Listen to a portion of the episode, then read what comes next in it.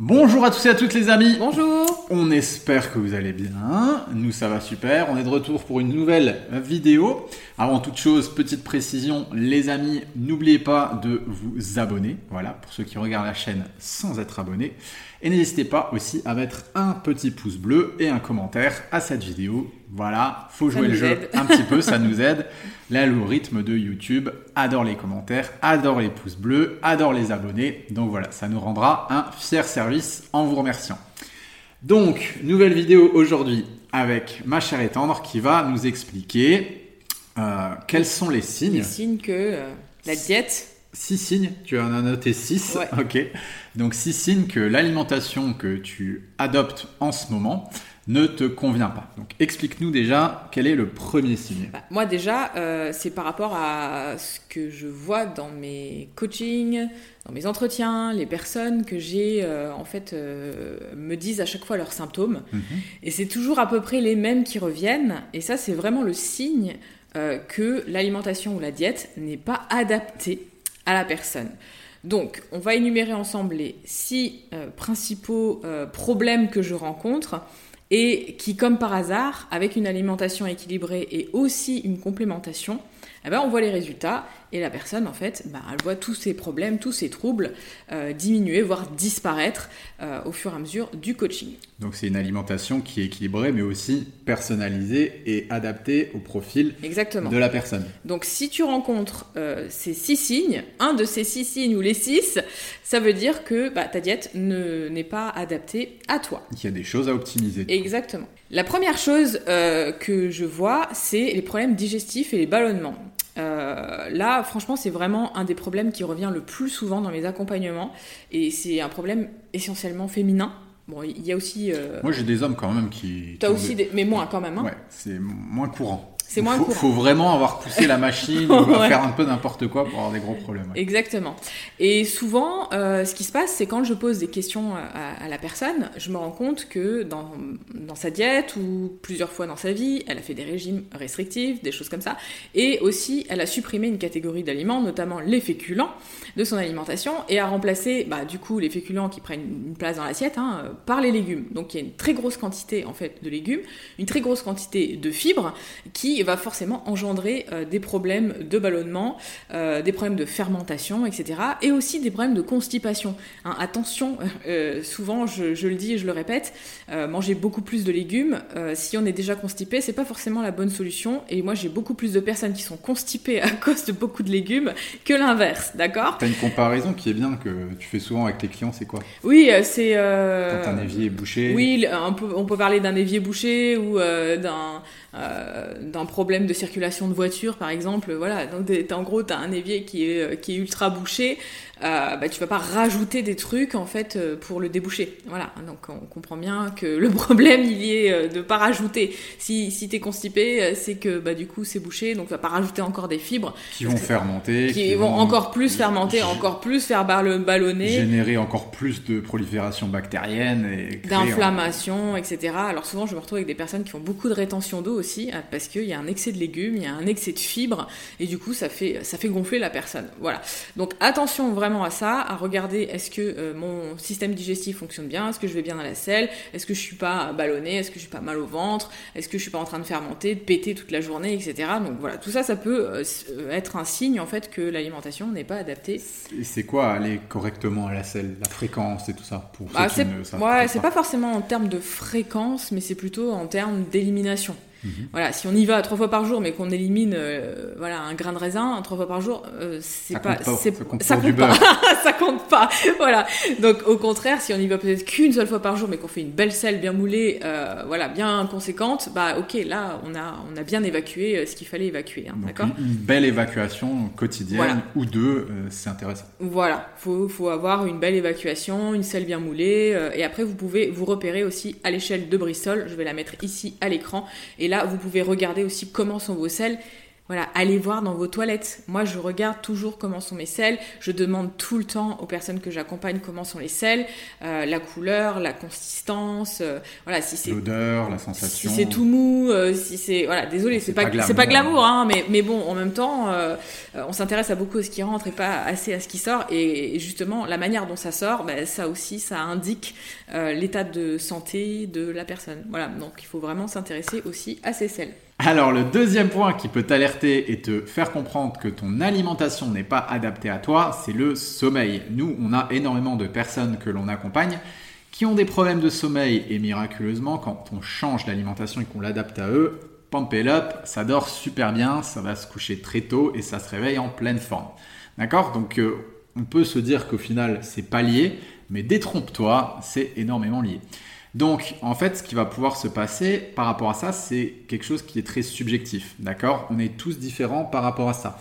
Nous, il y a des personnes, si on leur fait pas un bon repas, typiquement un bon repas glucidique le soir, et elles vont, comme, comme Céline par exemple, ou comme moi-même, hein, nous on est un petit peu pareil par rapport à ça. Je mange plus de glucides le soir en général. Voilà, on aime bien mettre nos glucides le soir. Je pense que c'est aussi dû à notre niveau d'activité physique eh ben, on ne dort pas. Nous, on a besoin de glucides le soir et à titre personnel, je prends même un pré-dodo très glucidique, euh, voilà, juste avant d'aller me coucher, pour bien dormir. À l'inverse, il y a des personnes qui vont mieux manger, euh, mieux dormir, pardon, quand elles vont moins manger le soir. Voilà, un petit repas léger le soir leur fera énormément de bien. Donc ça, ça va dépendre des personnes, mais ça va aussi dépendre de la santé hépatique et digestive de la personne à l'instant T on peut très bien se dire qu'une personne euh, qui a euh, un foie euh, qui fonctionne pas très bien, un foie qui peut être gras ou une digestion ralentie, pour X ou Y raison, forcément, elle n'a pas envie de faire un gros repas le soir qui va lui peser sur l'estomac. Nous qui avons régénéré, on va dire, notre système digestif et qui avons une excellente digestion, bah, en fait, on peut manger beaucoup de glucides le soir, moi-même faire après dodo, je m'endors, ça ne me mm. pose aucun problème. Donc il y a ça à prendre en considération, c'est l'état digestif de la personne et l'état hépatique à l'instant T mais aussi ben, son profil. Il y a des profils notamment euh, qui, euh, on va dire des profils un peu plus lymphatiques, typiquement, qui eux pourront ne peuvent pas trop charger peuvent pas euh, trop le charger le soir. Alors ne pas manger le soir c'est pas bon non plus parce que aller se coucher avec la faim en général ça crée du stress, ça fait monter le cortisol et du coup on a du mal à s'endormir et le sommeil est de très mauvaise qualité parce que du coup le corps entre guillemets va chercher de la calorie. Mm. Euh, il a besoin en fait euh, parce que on n'y pense pas, on va se dire oui mais on est inactif le soir, la nuit donc on n'a pas besoin de manger mais en fait on a quand même nos organes qui fonctionnent, on a quand même une activité onirique, on a quand même le cerveau qui fonctionne etc. Donc on a besoin besoin quand même de glucides aussi notamment. Et on a besoin aussi euh, de pas mal de tryptophane pour pouvoir dormir, euh, pour euh, engendrer en fait sérotonine, mélatonine, etc. voilà, toutes les, les, hormones en fait qui sont liées au sommeil. Et le tryptophane, c'est vraiment quelque chose de très très important. Et moi, je me rends compte que quand je descends trop mes protéines, bah, j'ai pas assez de tryptophane en fait, et du coup, je produis pas assez de mélatonine. Donc ça, il faut aussi consommer une bonne quantité de, protéines et en durant général la durant la journée. Voilà, vaut mieux les consommer durant la journée plutôt que de manger un gros repas protéiné le soir. À l'inverse, ça peut empêcher de dormir certaines personnes. Et après, il y a le total calorique aussi. Euh, une personne qui mange pas assez de calories de manière générale dans sa journée, eh ben, elle peut avoir un sommeil complètement perturbé. Donc, de manière générale, essayez de garder les calories euh, suffisamment élevées, d'avoir une bonne dose de glucides aussi, une bonne dose de protéines et donc de tryptophane mmh. pour pouvoir bien dormir. Et déjà, rien qu'avec ça, euh, on peut avoir une grosse amélioration. On nous a posé la question, je rebondis là-dessus parce que j'y pense sur Instagram, par rapport à la mélatonine en complément alimentaire, ce que nous en pensons. Et nous, c'est vrai qu'on n'en pense pas que du bien. Euh, ça peut être peut-être intéressant pour des personnes qui ont vraiment une grosse problématique, mais provisoirement pour lancer un petit peu. Mais en fait, le corps va avoir tendance à s'accoutumer à cette substance du coup extérieure. Et le mieux, c'est. Il la fabrique plus. Il la fabrique plus. Et le mieux, c'est de la générer automatiquement. Euh, enfin. vaut, mieux prendre des précurseurs de la mélatonine que prendre de la mélatonine. Exactement. Vaut mieux prendre peut-être un complément, euh, manger plus protéiné, manger plus de tryptophane, etc., qui va produire en fait de la mélatonine. Mais moi, je, je suis pas pour à ce moment-là prendre tout parce qu'après on est vraiment dépendant de, de la mélatonine, le corps ne sait plus trop bien le produire. Donc éventuellement, ça peut être bien pour des petites phases, euh, pour des personnes qui sont vraiment en épuisement chronique, qui ont besoin de dormir. Mais après, il faut réhabituer quand même le corps à produire lui-même sa mélatonine. C'est un peu comme euh, quand tu prends des hormones, euh, bah, du coup, ton corps après, il sait plus les fabriquer. Quoi. Donc, Exactement. Donc méfiance par rapport à ça pour répondre à la question. C'est juste notre avis. Ensuite, le troisième signe que ton alimentation ou ta diète n'est pas adaptée, c'est les troubles du comportement alimentaire c'est pas quelque chose qui est normal, hein, d'accord euh, De se jeter comme ça sur des quantités de nourriture, d'avoir des crises de boulimie, euh, des, voilà, des troubles du comportement, de l'alimentation, de penser sans arrêt à l'alimentation, etc., d'être affamé, d'avoir méga faim, euh, de se retenir, d'être au régime, voilà, d'avoir fait des restrictions. tout ça, c'est pas c'est pas bon signe. Voilà, si si vraiment tu es quelqu'un qui qui a des gros soucis avec l'alimentation, c'est qu'il faut revoir ta copie, c'est que euh, ton alimentation est pas du tout adaptée, que tu manges trop peu, ou alors que ton alimentation est aussi déséquilibrée en protéines et en glucides. Peut-être que tu manges trop de glucidiques, peut-être que tu manges trop d'un index glycémique élevé aussi, euh, qui va engendrer en fait des problèmes avec l'insuline, etc. Donc ça, on en parle aussi euh, dans notre formation. qui, qui, va vraiment parler de tout ça, de tout, tout ce phénomène en fait de l'insuline, etc. On va mettre le lien en dessous de la vidéo. Alors le quatrième point, ça va être l'énergie. Voilà, la vitalité, l'énergie vitale, se sentir fatigué en permanence. Il y a un problème. Donc, un de nos principaux carburants, euh, c'est l'alimentation, d'accord? Ce qui nous donne de l'énergie, ce qui nous apporte des nutriments pour qu'on puisse œuvrer et, évoluer dans notre vie, c'est l'alimentation. Si l'alimentation, il y a quelque chose qui ne va pas, il y a un pépin, forcément notre niveau d'énergie ne sera pas optimal, il sera en dents de scie ou il sera, on sera complètement dans les chaussettes. Donc euh, je sais que nous, on a beaucoup de personnes qui viennent vers nous et qui nous disent je suis fatigué, j'ai même plus envie de faire du sport, j'ai du mal à m'occuper de mes enfants, j'ai du mal à avoir euh, à mener à bien mes projets professionnels, etc., etc en général, il y a un problème au niveau de l'alimentation. Comme disait Céline, depuis, comme on le dit depuis le début, il y a un déséquilibre. Donc là, c'est pas normal d'être tout le temps fatigué, tout le temps épuisé. Euh, nous, on est tout le temps au taquet, on se sent tout le temps bien. Et si, si on fait un pro... Si on est fatigué, on sait pourquoi. C'est que moi, j'ai été claqué 3 euh, heures de trail dans la montagne à fond. Oui, voilà, euh, c'est... le dimanche. Mais te lever le matin sans avoir vraiment... C'est pas normal, en fait, d'être en épuisement, de, de, de, se sentir fatigué, las. Mm. Euh, vraiment, c'est l'alimentation joue un rôle énorme là-dessus. Et aussi bien, euh, soit c'est des personnes qui mangent trop et qui mangent mal et qui mangent déséquilibré, soit c'est des personnes qui mangent pas assez aussi. Donc il n'y a pas que des personnes qui mangent très peu qui peuvent être fatiguées, il y a aussi un gros déséquilibre au niveau de l'alimentation. Et encore une fois, on va encore et encore parler de l'insuline, hein, mais voilà, euh, on va pas la diaboliser non plus dans tous les sens, mais c'est quelque chose qu'il faut bien maîtriser en fait, tout simplement parce que euh, que ce soit la prise de poids, la perte de poids, la fatigue, euh, les problèmes d'inflammation, etc. C'est vraiment quelque chose qu'il faut maîtriser. Et c'est pour ça qu'on a voulu faire cette formation aussi euh, où on va tout, tout, tout expliquer sur, euh, sur l'insuline. Il faut, vraiment euh, que chaque personne en fait puisse maîtriser ça. Et moi, dans mes accompagnements aussi, c'est vraiment ce que j'apprends euh, aux personnes que j'accompagne de maîtriser son insuline, de comprendre en fait comment on prend du poids, pourquoi on est fatigué. C'est sûr que la personne qui va commencer le matin à manger des fruits, une banane, un jus de fruits, du pain blanc, etc. Tout est normal en fait. les fringales dans la matinée. Donc en fait, en général, c'est des personnes qui ont tout le combo. C'est-à-dire qu'elles vont avoir les ballonnements, les problèmes de digestion, elles vont avoir les troubles du comportement alimentaire, elles vont mal dormir et elles vont se sentir épuisées.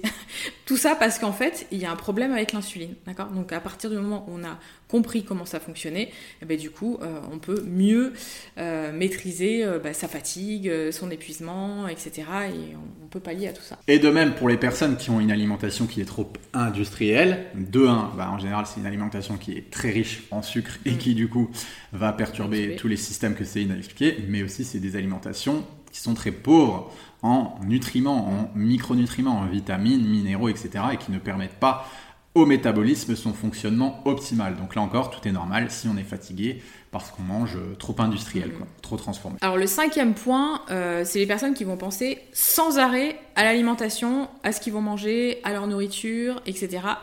Et souvent, je m'aperçois que c'est des personnes qui ont une alimentation qui est très rébarbative, qui est très sans saveur, euh, fade, etc., qui euh, font rimer en fait régime santé avec une alimentation sans goût.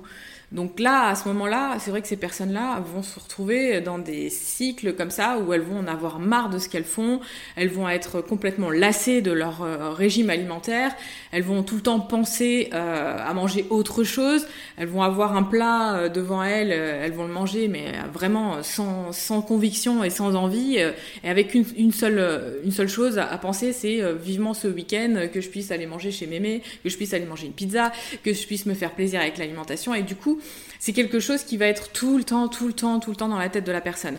Donc d'où l'importance de se faire quand même plaisir avec l'alimentation.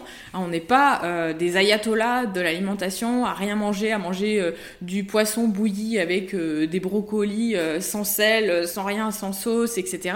On peut vraiment arriver à se faire plaisir avec une alimentation tout en étant dans une alimentation santé, équilibrée, adaptée, mmh. sans non plus aller dans les trucs complètement insipides. Bah, après, euh, ce que tu expliques, c'est quelque chose qu'on peut appeler, qualifier d'orthorexie, et qu'on retrouve aussi beaucoup chez les sportifs, qui voient un petit peu l'alimentation comme quelque chose de très fonctionnel dans le milieu du fitness ou du bodybuilding. Typiquement, mm. ça va être je mange pas pour me faire plaisir, mais je mange juste parce que bah, je veux atteindre mes objectifs, je veux être musclé, je veux faire une sèche, etc. Et c'est vrai que ça peut mener effectivement à certains euh, troubles par rapport justement à l'alimentation et euh, créer ces espèces de, phases, en fait, des phases où on fait tout à la perfection, mm. puis des phases où on a besoin absolument d'aller compenser et euh, oui, lâcher prise. Souvent, il y a vraiment le. c'est comme l'élastique que tu lâches d'un coup, quoi. Donc, je préfère rester entre les deux. Moi, j'ai toujours du chocolat noir dans mon alimentation. J'ai toujours des petits trucs, du fromage mm. à droite à gauche, et, et même euh, les personnes que j'accompagne dans mes coachings, j'essaye toujours de leur mettre des petits trucs plaisir à droite à gauche et qui se font vraiment plaisir. Il y a, il y a au goûter, il y a un gâteau. Le matin, il y a un gâteau. Ouais. Bah, voilà, les filles, elles me disent souvent, ouais, ouais, attends, je j'ai jamais mangé autant de gâteaux de ma vie et j'ai jamais autant perdu de poids ou j'ai jamais autant fait des belles assiettes et j'ai jamais eu des résultats comme ça. Après, je pense que c'est aussi quelque chose qui est très subjectif et ça dépend de la philosophie initiale de la personne. Il y a des, il y a des personnes qui sont heureux, euh, qui ont un tempérament un peu plus ascétique et qui sont heureux dans le fait euh, de manger de cette façon et qui arrivent à trouver du plaisir ailleurs dans leur vie. Moi, par exemple, tu sais que je suis un petit peu comme ça avec le Oui, mais du coup, tu n'es pas en train de penser sans cesse à la non, voilà, c'est ça. Donc, du coup, c'est pas un problème. C'est aligné. C'est ça, c'est ce que j'explique. Il y a des personnes qui ont une philosophie plus hédoniste ou qui vont avoir besoin euh, de trouver du plaisir dans leur alimentation. Il y a des personnes pour qui qui sont plus acédiques, qui mm. n'ont pas ce besoin. Donc, ces personnes qui n'ont pas ce besoin, ça sert à rien s'il n'y a pas de problème. À l'inverse, euh, voilà, si on essaye de, se prendre pour qui on n'est pas, bah, là, ça pose des problèmes. Oui, à partir du moment où ça reste un signe voilà, où il y a vraiment une petite alerte, où tout le temps, tout le temps, tout le temps, tout le temps, et c'est le problème. Bah on y pense. Là, c'est que c'est pas adapté. Alors, le sixième point qu'on voulait aborder avec toi, ça va être au niveau du système hormonal, l'équilibre hormonal. Donc, euh, c'est pas parce que, voilà, c'est souvent une sphère qui est réservée aux femmes. Ah, les hormones, c'est les femmes. Mais non, c'est aussi, ça peut aussi être par rapport aux hommes. D'accord? Donc euh, le fait de ne plus avoir de libido, le fait de ne plus avoir d'érection le matin, le fait d'être fatigué aussi, de ne plus avoir envie euh, d'entreprendre des choses, de ne pas réussir à construire du muscle facilement. Enfin voilà, il y a plein d'exemples par rapport à ça. Ça peut aussi montrer, quand on est un homme, qu'il y a un déficit de testostérone, qu'il y a un problème et une perturbation au niveau du système endocrinien. Et du coup, là aussi en général, l'hygiène de vie de manière générale, le sport, mais aussi l'alimentation ont un énorme rôle à jouer. Et donc par rapport aux femmes, peux rebondir là-dessus Oui, bah nous en général, les femmes, euh, pareil, on peut avoir aussi euh, une baisse de libido. Hum. Gros souci euh, de ce côté-là. On peut avoir bah, des soucis au niveau des règles. Avec soit des règles absentes totalement, hein, aménorées, donc du coup on n'a plus nos règles depuis X temps, donc ça c'est vraiment un signe qu'il y a un problème au niveau de la diète. Hein. là il faut vraiment se réveiller et se dire ok là il va falloir que je mange certainement plus. Souvent quand il y a ça c'est qu'il y a une restriction, hein. on mange pas assez. Donc déjà il faut revoir ce qu'on mange. Euh, ça peut être aussi des très très fortes douleurs, euh, du syndrome prémenstruel par exemple, qui peut indiquer aussi que l'alimentation est trop pro-inflammatoire. Euh, donc peut-être aller vers une alimentation beaucoup plus anti-inflammatoire, prendre certains compléments, etc. Moi j'ai vu beaucoup de femmes aussi qui sont venues vers moi, qui avaient des, douleurs avant les règles qui étaient complètement atroces, et au bout de trois mois d'accompagnement, ben, à chaque cycle, en fait ça allait de mieux en mieux, et en effet on avait réussi à résoudre énormément des problèmes d'inflammation.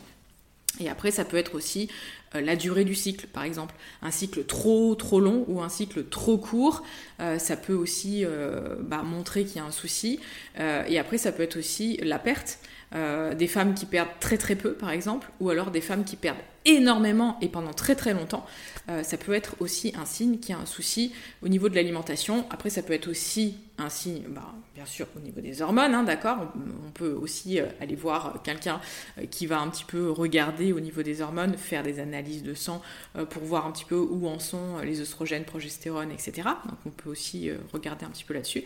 Et ça peut aussi être dû à une prise d'hormones, par exemple les stérilés à hormones, la pilule, ça peut être aussi un stérilé en cuivre classique qui peut aussi perturber euh, moi, j'ai eu beaucoup de personnes aussi que j'ai accompagnées qui avaient un stérile en cuivre euh, tout à fait classique, sans hormones, et qui avaient euh, des hémorragies en fait. Hein. donc, et à partir du moment où ces personnes ont enlevé le stérilet, eh ben, il n'y avait plus de problème de saignement très très très abondant.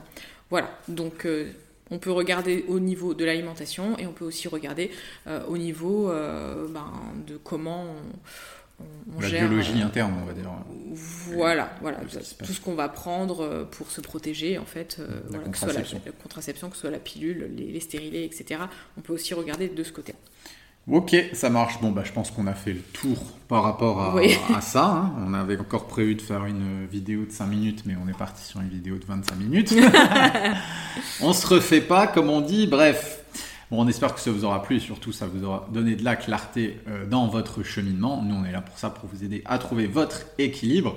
Si vous avez besoin de plus de renseignements, plusieurs choses que je voulais vous dire, n'hésitez pas à vous abonner, à vous inscrire sur notre compte Instagram. Voilà, on y partage pas mal de choses, notamment en termes de notre mode de vie, de notre hygiène de vie du quotidien. Donc ça peut vous motiver et vous inspirer. Euh, également, si vous avez envie d'aller plus loin, vous pouvez vous rendre sur notre site internet www.j'alimentemassanté.com. Pour tout ce qui est accompagnement, formation, euh, on a aussi écrit un livre que vous pouvez retrouver sur notre site. Donc n'hésitez pas, on a pas mal de contenu pour vous. Voilà, bon ben en tout cas on vous souhaite euh, une, excellente journée ou soirée, ça dépend quand vous regardez la vidéo. On vous envoie plein d'ondes positives et on vous dit à bientôt. Ciao.